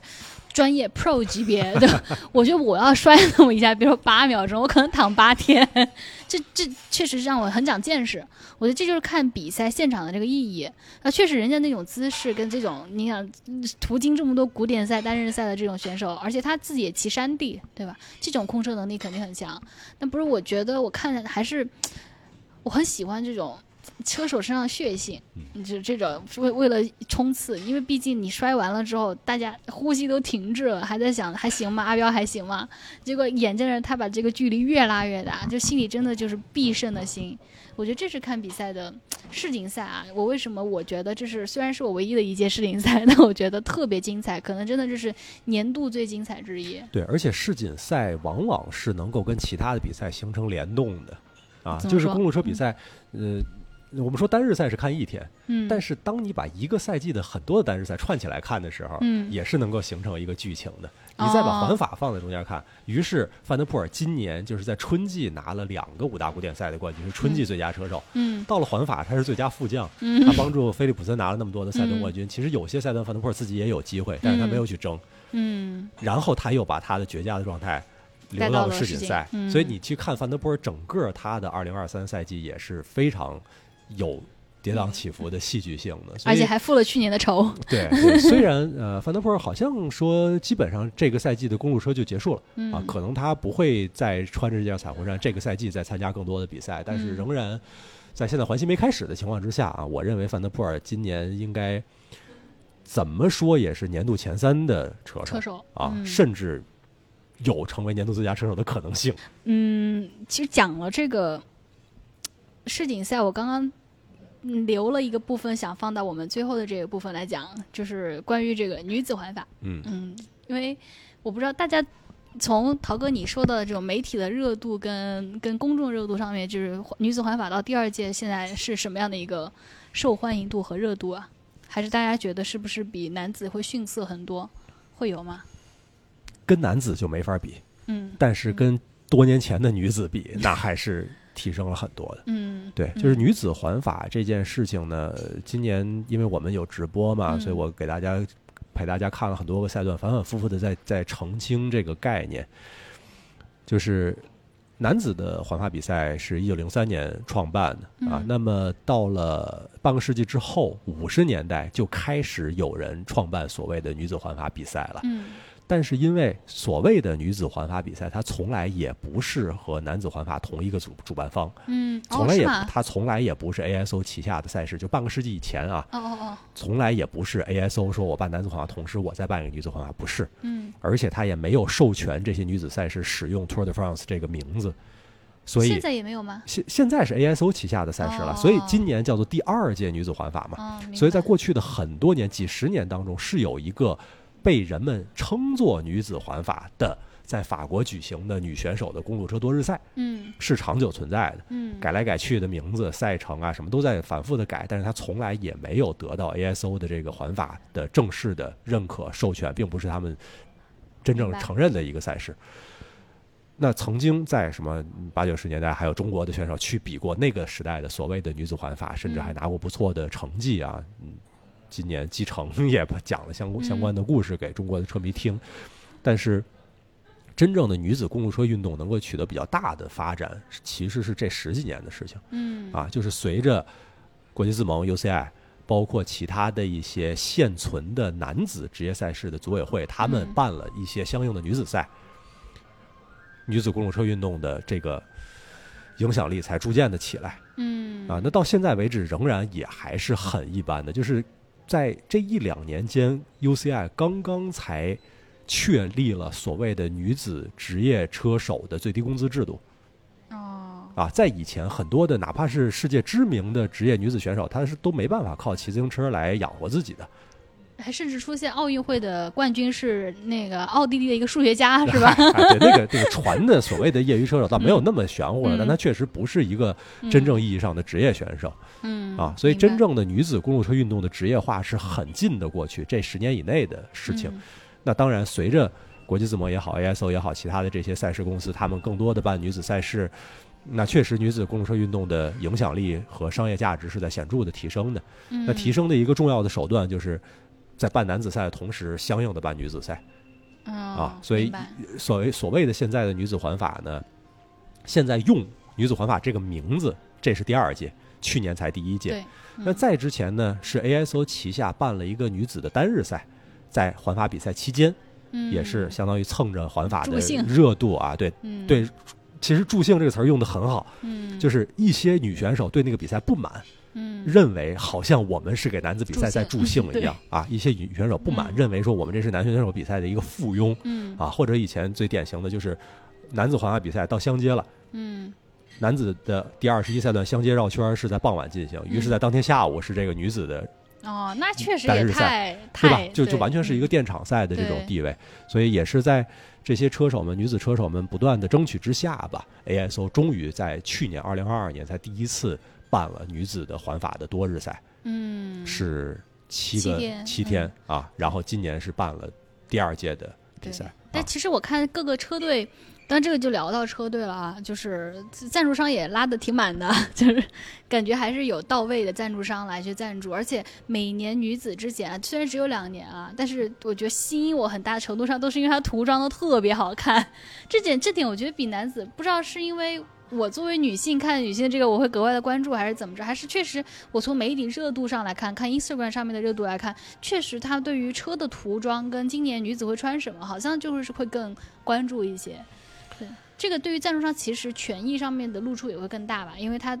比如说。开阳今年的这个车，他们给女子涂上，我觉得特别种草，就直接让我决定我的下一辆车，我就想买开阳。对这个事儿确实是了。从这个小的方面上来说，大家对这件事情有关注，带来的曝光、带来的赞助商的利益确实没错了。嗯但是，一直有一个说法，我个人也比较认同的一个说法，就是在自行车运动当中，行业内的赞助商占比例越高，嗯不是好事儿，嗯，对吧？男子的职业公路车比赛最有钱的几个赞助商。英力士、珍宝、阿联酋航空都是行业外的，因为自行车运动本身体量小嘛。嗯你自行车运动确实，自行车运动里边最大的品牌崔克、闪电都在赞助了，但是它也就这么点钱。嗯，哎，这个视角很好。对，所以如果说你想要让这个运动项目真正得到更多的投入赞助的话，你最好还是能把你的影响力延伸到嗯，这个运动项目之外拉拉洗发水儿。对啊，各种这种广告，对吧？对啊欧贝清。那我说回来，就是我们现在目前现有的几支女子队伍，从今年的比赛来看啊，很神奇，因为一度他们有个赛段前三全是呃 SD Works 的嗯那个选手，就是这个车队，而且最后其实冠军也来自 SD Works，对吧？沃勒林。那这这个会不会造成就这个车队过于强大，然后造成了垄断？这然后就减少了它的这个可看度。因为毕竟车队垄断好多年了。毕竟女战神她不在，她也快退役了嘛，对吧？范弗洛腾，对嗯，对当已经没法抗衡她了。当年范弗洛腾之所以离开绿刃之后选择了移动之星，移动之星并不是一个最豪门的车队，他嗯选择去移动之星，当时的他的一个说法就是不希望女子公路车运动成为一支车队垄断的运动项目啊，他希望啊最顶尖的车手在不同的车队效力，这样才能够提升这个比赛的观赏性。这是老将的格局啊。嗯对，但是这件事情，我很难想象用什么外部的力量能够去打破这种垄断，因为本来这个运动项目都没有几个车队，没有多少钱儿，嗯，你还怎么着？还工资帽啊？还怎么着？你你你你嗯你你对唯一的这个超级巨无霸的车队，你再怎么限制它？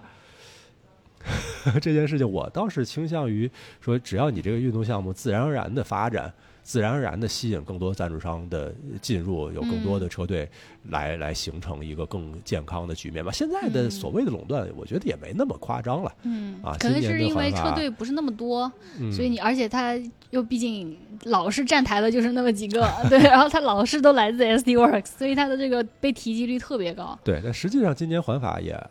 还好了，当然，你如果要是对应男子比赛，你说二十一个赛段当中有十个赛段被某一支车队拿到，这这确实夸张点。但女子环法，其他的一些车队，像女子的欧贝清，他叫德克尼克那个车队，也还是有有一些不错的表现。所以看到了，但这个也会让我在想啊，就是我看了一下这些站台的这些女车手们，其实年龄好像普遍都比男选手隔壁男选手要大一些。这个是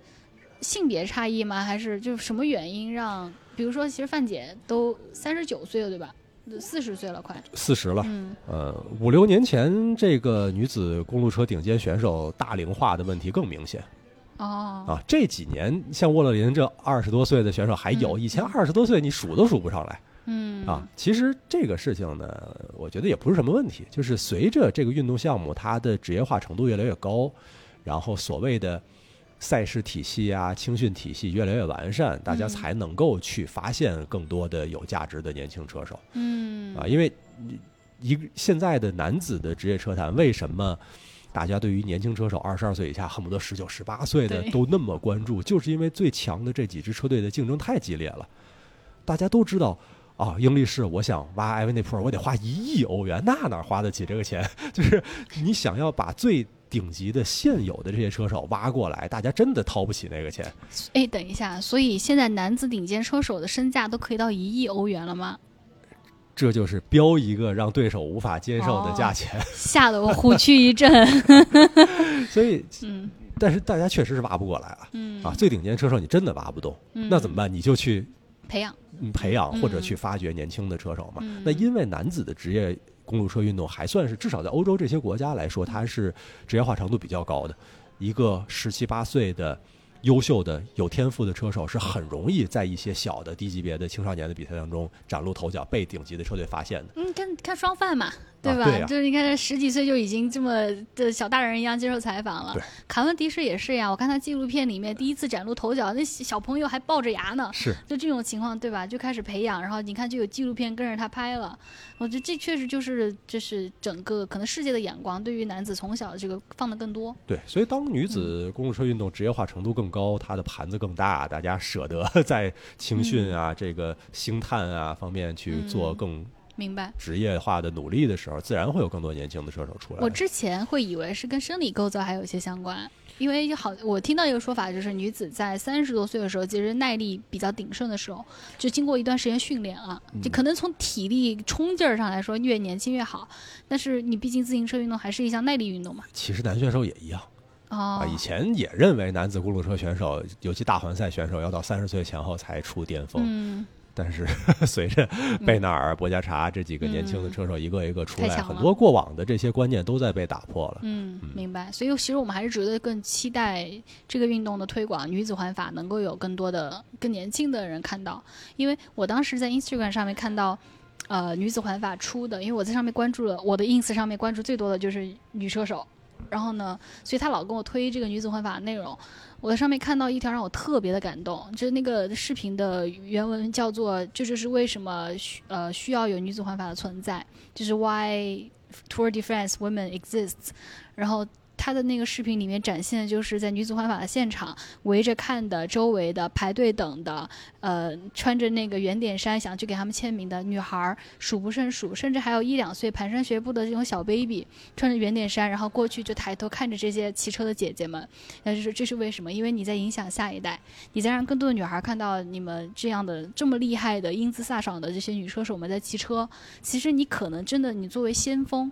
你再重新的去塑造，让大家知道，可能十年、二十年，当女子玩法或者像女子骑行特别牛，甚至啊，咱们畅想一下，说不定哪天精彩程度或者某种基于设计上面是超过男子环法的或者男子的时候，你再去回想十几年前的这么一批先锋的时候，你会觉得特别感慨，就是他们改写了历史嘛。所以我当时看那个视频，我特别的感动。对这一代的女选手，就是嗯当前活跃在赛场上的很多女选手，尤其像你说三十多岁的，嗯她很可能是从之前女子公路车运动非常示威的年代嗯坚持到现在的。嗯啊，可能从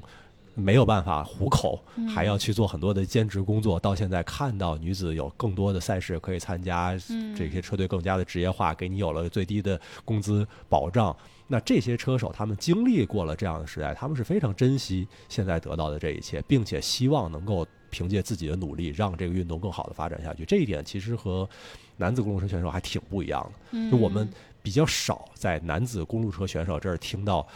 我的对于推广这项运动的使命感，其实大部分情况下没有啊。但是女选手真的会有，真的是很真挚的，而且你会看到，就是一场公路车女子比赛顶级比赛结束之后，前几名的运动员彼此之间拥抱，嗯来来共同的庆祝这点也让我很感触。对，这个确实嗯是女子公路车运动一个很很动人的我还看到一个细节，就是呃，我忘了是科贝基还是谁，就是两个人在领旗的时候，还是呃，对，不是科贝基，是两位领旗的，但是被追上，被主角团追上两位，他突围，他两个人出来了，配合了一阵儿，然后还是被主角团突围了。你知道他俩干嘛吗？他俩就互相拍了拍手，就是有一种哎，小小，我们还是为我们刚刚的小胜利去庆祝一下。嗯这种场景，我觉得在男子也很几乎不可能看到，对吧？你被追上，你心里面想呃，突围突围被追上的时候握个手，这个还是有的。但这种，但呃可能也是我刚看到这种嘛，而而且尤其比如说在骑行的过程中，互相的交流啊，互相拍拍背啊，这种我觉得好像在女子上面会看到更多，嗯就整体呈现出来是更加惺惺相惜的感觉。对，而且女性之间的这种情感交流，可能嗯 也跟男对性对对不一样？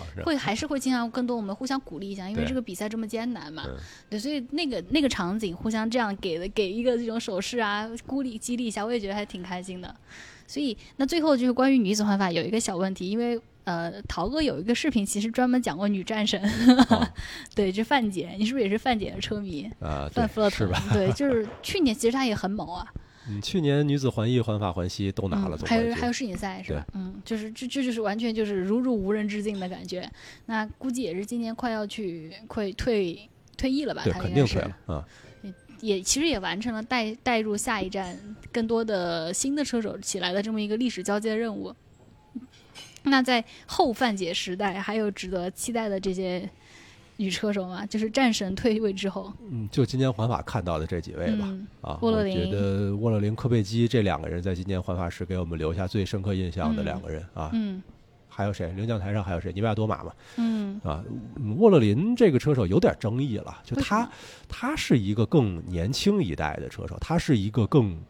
职业化的车手。二十六岁对吧？对，他是嗯他是一个更职业化的车手，就是他不属于我前面说的从女子环公路车运动最示威的年代坚持过来的车手，嗯。所以他会有更加明确的比赛的目标。嗯，所以很多时候，我看到了很多关于他的说法，嗯。说他输了比赛之后喜欢抱怨啊，哦，喜欢在很多时候表现的有点儿怎么讲？不不开心，嗯，不不服气，对嗯对其实我我觉得他的很多的做法，如果放到男子公路车运动当中，就是特别正常的事情。嗯啊，就是跟阿特法尔特甩水瓶嘛，对其实就是特别正常的事情啊。但是跟过去这些年的女子公路车运动整体的这种温情 的背景相比，显得好像稍微有点格格不入。嗯但我我对此对他没有任何的偏见，嗯就，他是这一代的新的车手的嗯代表，而且他真的从各方面的能力来讲是非常强的。嗯他有点像温格高，嗯，就是他是更专注在自己比赛上大环赛，哦，明白明，白，所以他是这种。然后科贝基后来拿了世锦赛冠军嘛，科贝基他应该是偏嗯对，科贝基是场地车出身，然后他有很强的冲刺能力。到今年环法的时候，他又争了绿衫，然后在高山赛段托尔马莱又有很好的表现，嗯。吧，最后居然能上了总成绩领奖台。他是一个很全能的车手，有点像嗯。博加查 而且他在沃洛林之前其实也一直穿黄衫的，啊，对对他是嗯。穿了几天黄衫的，所以对呃，这两个车手吧，应该说是，当然说到底还是在 SD Works 对对对对吧？你看，就是我给我的观感就是这样的，就是换来换去，其实还是一支车队。对对，但但我也挺开心，就是我也其实挺感谢陶哥的视频，因为我关注女子环法，确实我说实话啊，我作为一个女孩骑车的，在男子环法结束的时候面临女子环法，我自己对她的关注热度都咣降了一大截儿。啊是，对，然后我在试看你的微博，然后你的微博你自己写了一条说，没有想到今年女子环法这么精彩，我觉得哎不行不行，看起来其实要感谢你写的那条微博，所以我也感谢你为女子环法在中国的推广做出的贡献。那我也挺期待，像刚刚说的，这个阶段其实是惺惺相惜还温情萌芽的阶段。那也许通过影响更多的下一代，影响更多青年的选手，这个在女孩的女子的骑行上面可以有更多的建树，也可以诞生更多像范姐这样的人物。因为我还有一点也挺感动，就是范姐车队的。应该是一个车手拿了赛段冠军，范姐第一个冲上去恭喜他。对，就是我觉得她对于后辈的这种提携跟保护，是真的就是跃然纸上的这种感觉。这也是你要一起，女孩子要一起把这项运动能够拿到一个更好。你不说跟男子抗衡，因为你体力上确实也做不到。人家二十一天大环赛，你其实骑七天也够呛。这就是我们要客观尊重，可能身体体能上是有差异的，但是能够去携手把这个东西做得更好，能让更多人关注。已经到第二届不容易了，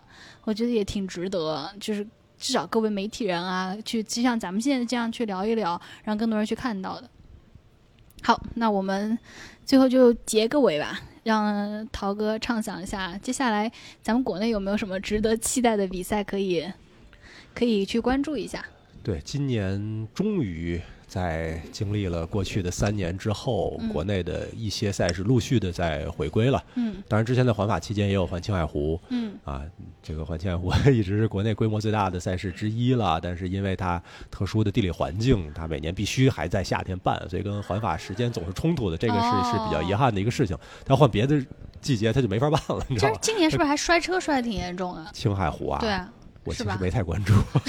因为你专注在 哎，对对，然后到了秋季呢，国内的 UCI 的赛事会有环，哎呀，都数不上了。比较高级别的赛事有环太湖、环海南岛和环广西。哇，海南岛对，环广西是顶级的比赛、嗯啊，世巡赛级别。环太湖和环海南都是二点 Pro，就是仅次于顶级的比赛。嗯这些应该是在九月到十月之间。嗯，会举办的就是这些比赛秋季嘛。对，在这嗯中间还间隔着会有若干个级别更加稍稍微低一点的比赛。其实国内的职业公路车比赛在疫情之前数量是非常多的嗯啊，但是呢，一是顶级赛事不多，嗯二是确实对于很多的欧洲的现役的顶级选手来讲，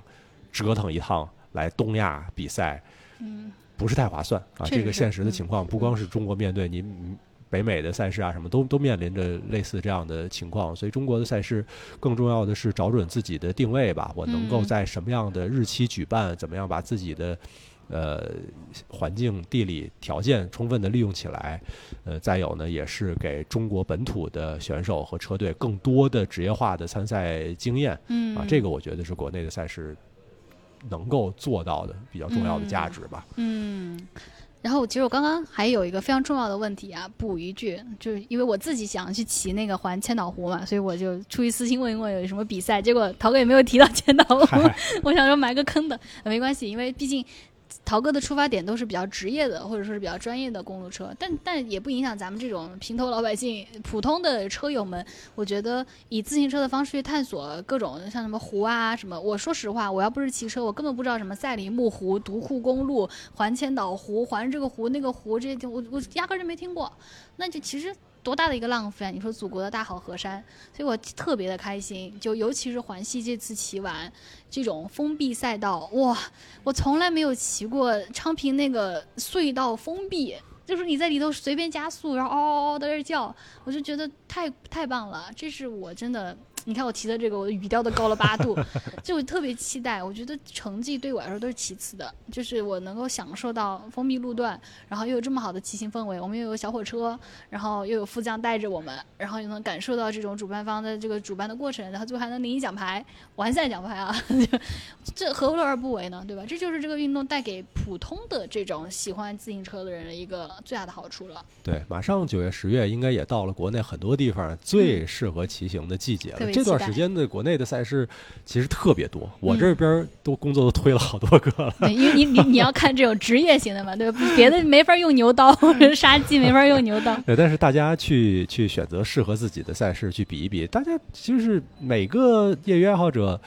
他的期待是不一样的啊。嗯有的人说我希望去比更高水平的比赛去挑战自我呀，有的人想去比更难的比赛，有些想看更好的风景，有些想嗯呼朋唤友或者去自己没去过的地方对。等等啊。现在国内的赛事就是给大家提供越来越丰富的选择了。而且对，而且咱们这个其实你说环法的目的不也是？我知道很多我的很多朋友不关心公路车，他看环法的原因是要去看韩法国的风光，嗯，就这么坦白告诉我。那你说咱们还更幸运，还可以自己骑车去看，那多好。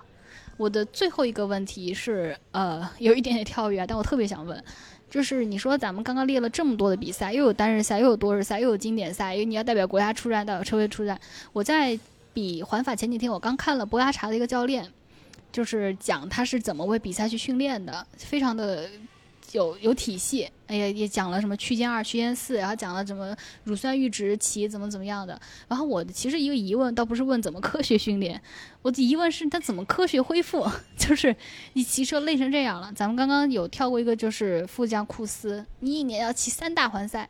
要为三大环赛去当副将去榨干自己。然后不加查除了骑环赛，还要骑单日赛，还要在单日赛天天去去去去突击、去突围。那这种运动员怎么样去在这么高强度的榨干的比赛跟平时的这个恢复中去做一个平衡呢？这就是最顶级车队的科研成果